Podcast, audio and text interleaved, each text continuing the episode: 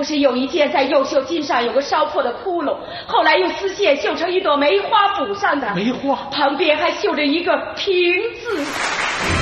登临中国舞台，呈现世界精彩。中国国际广播电台，国家大剧院。你好，各位朋友，这里是国家大剧院栏目，我是胡山，欢迎您的光临。九月一号，随着著名指挥谭丽华在空中飞舞的指挥棒《蓝色多瑙河》《爱的致意》等经典乐曲在国家大剧院音乐厅内流淌，现场一千多名孩子沉浸在音乐的世界，插上了想象的翅膀。国家大剧院牵手两所基础小学，用最美的乐章为北京市校尉胡同小学与自中小学的孩子们拉开了新学期的序幕。作为大剧院的艺术基地学校，从金秋开始，这两所学校的同学将在高雅艺术的滴灌工程中，享受到更丰富、更系统的美育滋养。九月一号，国家大剧院音乐厅成为一个生动的艺术大课堂。在这开学第一课上，一首首动听的经典名曲让孩子们兴致盎然。指挥谭丽华深入浅出的精彩讲解让孩子们意犹未尽。来自北大交响乐团青年乐手的经历分享让孩子们心潮澎湃。校尉胡同小学刚升入三年级的学生郝运和他的同学特别兴奋。从小爱好朗诵表演的郝运表示，一想到能体验大剧院为学生量身打造的全套艺术课程，就觉得好幸福。希望经过专业老师的引领、专业课程的培训后，自己有朝一日也能在大剧院的舞台上展示艺术才华。此次艺术基地学校的开学是国家大剧院艺术普及教育进程的又一里程碑，也是北京市素质教育的又一亮点。今年五月十五号，北京市教委宣布全面启动首都高校与社会力量参与小学体育美育发展工作。从九月一号起，包括国家大剧院在内的首都二十五家高校与社会机构将联姻十二个区县的一百四十多所普通小学。国家大剧院正是参与其中的社会力量之一。国家大剧院经过与两所学校的商榷磨合，精心设计定制一套完备的实施方案，在学校美育教育、歌乐舞剧戏书画等各个板块全线铺轨，纵向上覆盖小学所有年级，横向上涵盖多元艺术门类，从而塑造艺术普及的立体发展模式。国家大剧院艺术教育部相关负责人介绍说，艺术普及既不是自娱自乐的文化活动，也不是纯研究性的学术探讨，目的很明确，就是要通过高水平、高品位的艺术去感染青少年，助力青少年素质教育，同时培养未来的观众、未来的艺术家。大剧院计划每年为两所艺术基地学校提供近六百课时的艺术课程，同时最大化盘活剧院的艺术资源宝矿，广邀活跃于舞台一线的艺术家和业内资深专家走进校园，走到孩子们中间，直接参与部分课程的教学。而在校园之外，如何创造更多机会，让学生走进顶级艺术殿堂，更频繁地参与进入式艺术实践，也是双方合作的焦点。未来，国家大剧院将为孩子们提供非常多的机会，邀请他们走进剧院，观摩高品质的彩排与演出，参观高水准的艺术展览，体验精彩纷呈的艺术活动。能够把开学典礼放到国家大剧院，自中小学校长王书明激动地称：“这是从未想到过的创意，这是教育精神的回归。”王书明相信，通过院校协作共建、资源共享，必将形成育人合力，让学生吸纳美、享受美、创造美。事实上，国家大剧院从开幕之初就确立了高雅艺术滴灌工程的持久战。此次建立艺术基地小学，将艺术普及教育和青少年基础教育结合，是大剧院艺术滴灌的又一次创新，也是大剧院将艺术机构功能进一步拓展的深刻体现。看戏剧芭蕾，听交响歌剧。搜索演出资讯，捕捉新鲜观点，缤纷舞台，剧院看点。绚丽的金秋时节即将到来，国家大剧院也将为观众献上一批异彩纷呈的戏剧戏曲演出。从九月二号到二十八号，十七台三十八场大戏将先后登台。九月大剧院的话剧演出主要以呈现名家名团制作、常演常新的经典曲目为主要特色。话剧《梅兰芳》《红玫瑰与白玫瑰》《阳台》等均为深受观众喜爱、常演不衰的舞台经典剧目。为纪念一代京剧大师梅兰芳诞辰一百二十周年，九月三号到四号，由梅派传人梅葆玖亲自督阵的大型经典话剧《梅兰芳》登台国家大剧院。话剧《梅兰芳》创作于一九九四年，曾获第十一届中国戏剧界优秀剧目大奖，上演二十年来荣耀满载。该剧生动描绘了京剧泰斗梅兰芳的生平事迹，对梅兰芳和昆凌孟小冬的爱情故事亦有呈现。由国家话剧院制作的话剧《死无葬身之地》和时尚版《红玫瑰与白玫瑰》也将分别于九月十一号至十四号、九月十八号至二十八号持续上演。《死无葬身之地》是法国剧作家萨特的经典名剧，剧中讲述二战胜利前夕，五名法国抵抗者战败被俘，面临生死考验而展开一场灵魂和人性的拷问。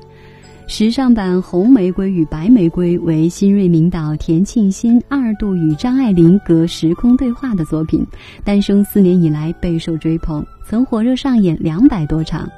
九月，田沁鑫带领《红白玫瑰》再登国家大剧院舞台。该剧延续明星版中二人分饰一角的演出形式，将故事剧情乾坤大挪移到当代社会，通过女镇宝和男玫瑰的爱情纠葛，对当下社会的焦点问题进行犀利呈现。九月三十号至十月六号，由陈佩斯自编自导自演的舞台喜剧《阳台》将以崭新明星版的阵容在国家大剧院上演。该剧作为陈佩斯民生舞台喜剧三部曲极受欢迎的一部，讲述了包工头老穆为众民工讨要拖欠工钱，无奈之下上演跳楼秀，却不慎掉到贪官侯处长家的阳台，由此引出一连串滑稽可笑的故事。国家大剧院九月的戏曲舞台也同样绚丽多姿，多戏种戏曲节目争艳亮相，精彩不断。九月七号到八号，京剧《嫦娥奔月》在戏剧场迎来两场演出，为梅兰芳诞辰一百二十周年献上一份厚礼。《嫦娥奔月》是梅兰芳大师首创于一九一五，但阔别舞台数十年的经典剧目。该剧取材于中国古典民间神话《嫦娥奔月》的故事，此次在大剧院进行恢复演出，对传承梅派艺术和中国传统戏曲的发展有特殊的重要意义。为庆祝建国六十五周年，九月二十三号至二十四号，国家京剧院京剧《红灯记》将在国家大剧院戏剧场登台演出。《红灯记》为革命现代京剧八大样板戏之一，有着五十年的演出历史，是国家京剧院长演不衰的保留剧目。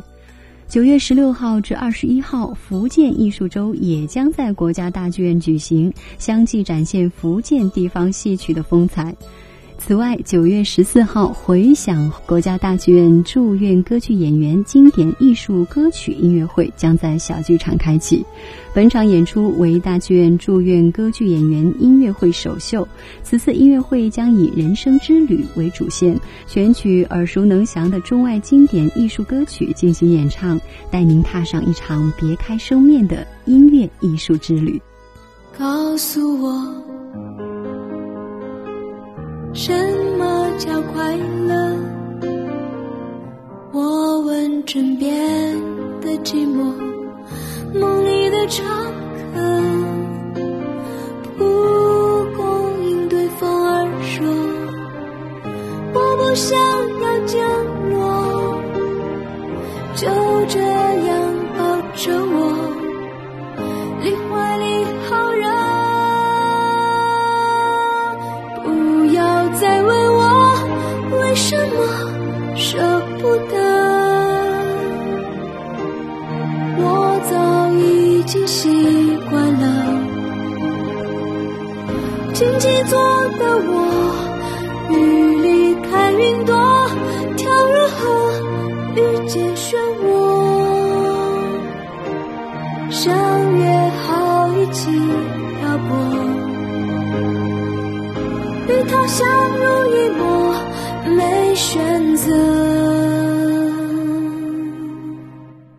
卷全新制作推出的贝里尼歌剧《诺尔玛》，由意大利著名指挥家雷纳托·帕伦波执棒。欧洲顶级歌剧导演皮耶阿里领衔制作，国内外众一线歌唱家加盟。九月十一到十四号，这部歌剧就将正式首演亮相。目前，本剧已经进入到最后的排练阶段，舞美服装制作也接近尾声。大剧院邀请媒体走进排练厅探班，近距离抢先感受这部美声歌剧巅峰典范的魅力。歌剧《诺尔玛》是歌剧大师贝里尼最著名的作品之一。这部以女主角命运的歌剧，讲述了罗马帝国铁血统治下高卢女祭司长诺尔玛与敌军首领波利翁爱恨纠葛的故事。该剧拥有巧夺天工的完美旋律，耳熟能详的序曲常常出现在音乐会上，众多极尽优美的唱段更带给人听觉上的至高享受。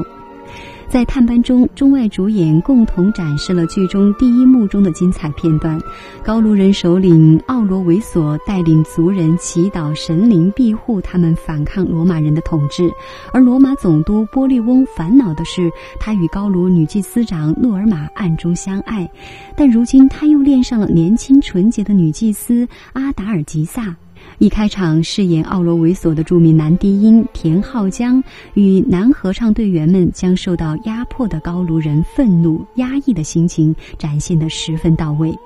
饰演波利翁的男高音莫华伦一曲，在维纳斯祭坛之下，以充满戏剧性的唱腔坦白了自己的移情别恋以及对诺尔玛复仇的担忧，交代出了剧中的人物关系和矛盾冲突。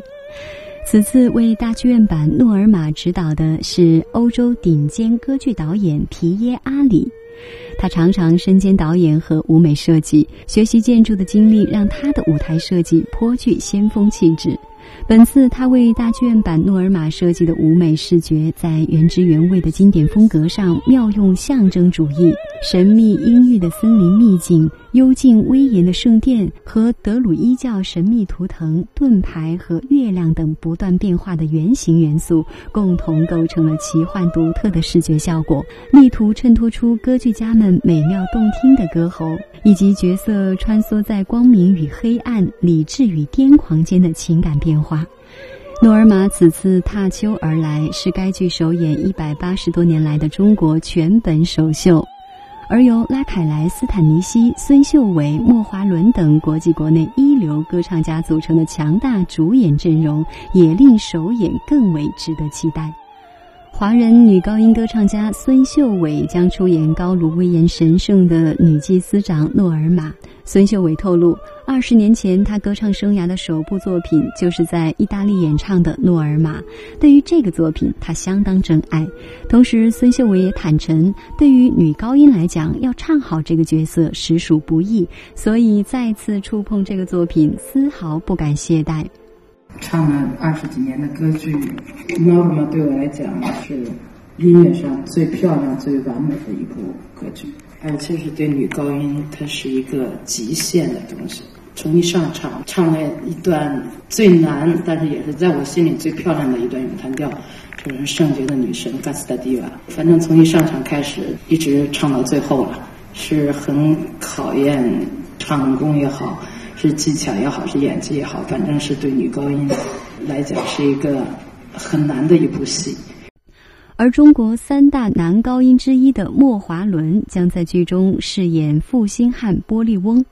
莫华伦说自己三十年前唱过贝利尼的歌剧，而近几年唱的很多作品与贝利尼的风格完全不同。我唱了三十年歌剧了，唱了很多不同类型歌剧了，现在又回归到我说为什么回归呢？因为唱很多现实主义的或者现代的歌剧，好像普西尼啊、威尔第的歌剧那种用的声音，或者瓦格的歌剧都可以比较大声放出来唱的。这种呢，bel canto 这种呢美声唱法要收回去一点，唱的主要是线条，就是每一句都要唱的非常美。就是 Bellini 可以说是写这样 bel canto 美声唱法的大师。呃，瓦呢后来都按照他的歌剧，参考他的歌剧来继续发展下去。莫华伦还透露，他一上场就会来一段 High C 的高难唱段，让观众拭目以待。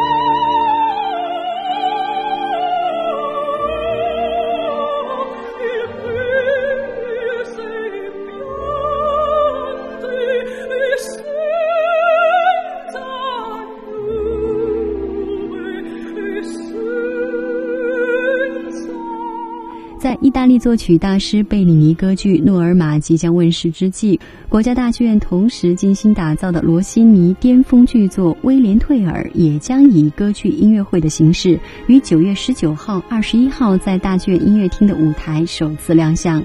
这部在全世界歌剧舞台都极少上演的剧作，将在指挥家吕嘉的执棒与塞尔乔梅塔里独具匠心的视觉设计下，用全新的视听理念带给观众。众耳目一新的观赏体验。活跃于国际舞台上的中外歌唱家乔瓦尼·梅欧尼、安东尼诺·希拉古萨、宋元明、关智京、石以杰等联袂加盟，共同咏唱发生在十三世纪阿尔卑斯山下的那段侠义传奇。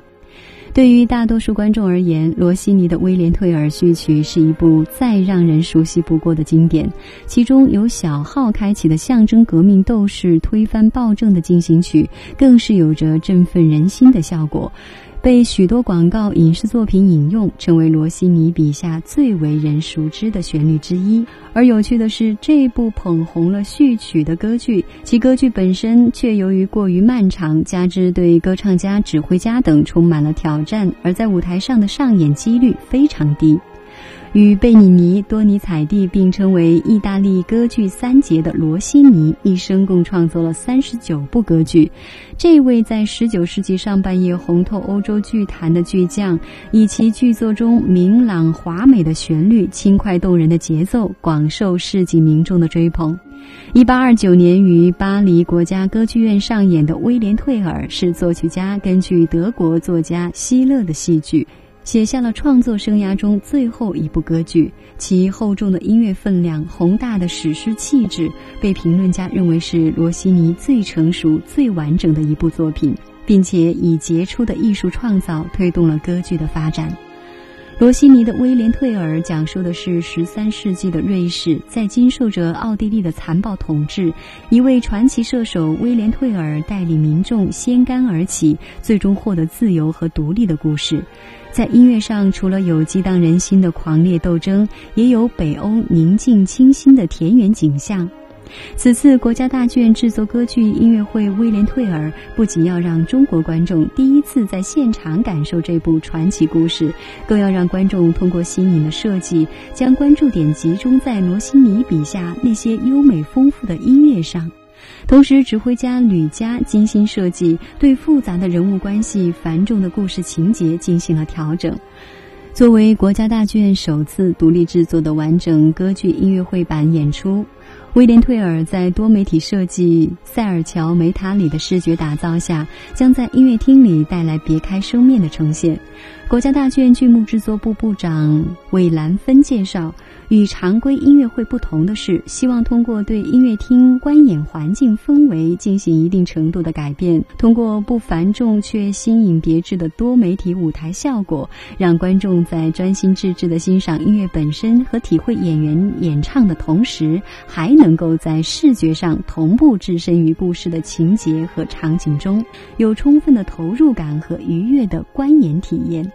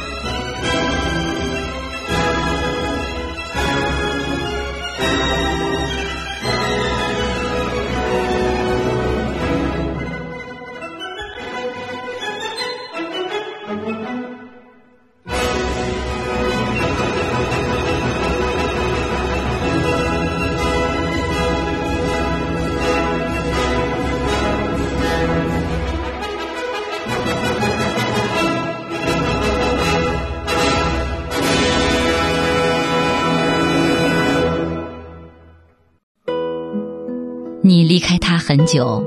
你的生活离他很近。第一次公司年会，妈妈拿出外婆的旗袍。那一晚，你是夏威夷最美的 lady。你与他相隔万里，你和他千丝万缕。春雨下到天明，唐朝诗人被花香熏醒。也是这样的清晨，你的孩子在澳洲出生。左手记录你的故事，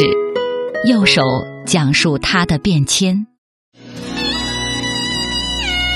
中国不远，就在耳边，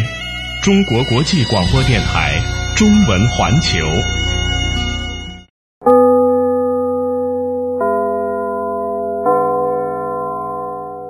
演出马上就要开始，聆听大剧院。您好，欢迎您继续收听国家大剧院栏目，我是胡山。接下来是聆听大剧院板块，下面您将欣赏到的是国家大剧院管弦乐团演奏的法国作曲家德彪西、拉威尔和柏辽兹的经典作品，由著名指挥家陈祖煌执棒。《牧神午后前奏曲》是德彪西根据印象派诗人马拉美的《牧神午后》的诗歌意境而写，是德彪西第一部具有代表性的印象主义作品。此曲独特的乐器色彩将马拉美的诗歌表达得淋漓尽致。乐曲由一支长笛吹奏出一段牧歌风的音调，这个曲调在乐曲里反复出现，它在不断变化的伴奏陪衬下，给人一种漂浮不定的梦幻般的意境。主题先由双簧管演奏，它的曲调甜美热情，描绘牧神和维纳斯女神在一起的情景。随后，木管和弦乐奏出更加优美的曲调，表现牧神沉浸在甜蜜的爱情之中，梦境里发生的一切一个一个的消逝了。牧神又回到朦朦胧胧的睡意之中，最后竖琴下行音引出圆号和弦，结束全曲。